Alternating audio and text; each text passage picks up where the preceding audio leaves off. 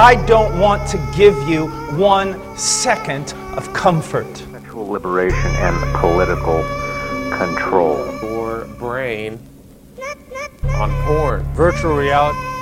Very striking that pornography is a part of so many of these crime scenes that the police find. Porn. Sexual liberation. Clear that the most disturbing issue of pornography has to be its long-term effect on society.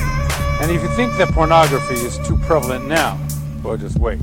Virtual reality, digital delivery systems, interactive TV, they are all on the horizon. Currently, we have millions of young men consuming hardcore pornography on a daily basis.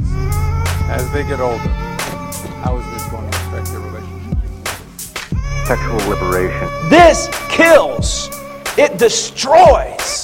He was addicted to the pornography, and I think this is why he was so perpetual in his victimizing. This kills. It destroys. More than any of us could ever know. Political control. Dominante.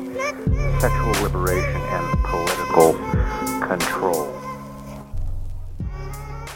Welcome to the desert of the real.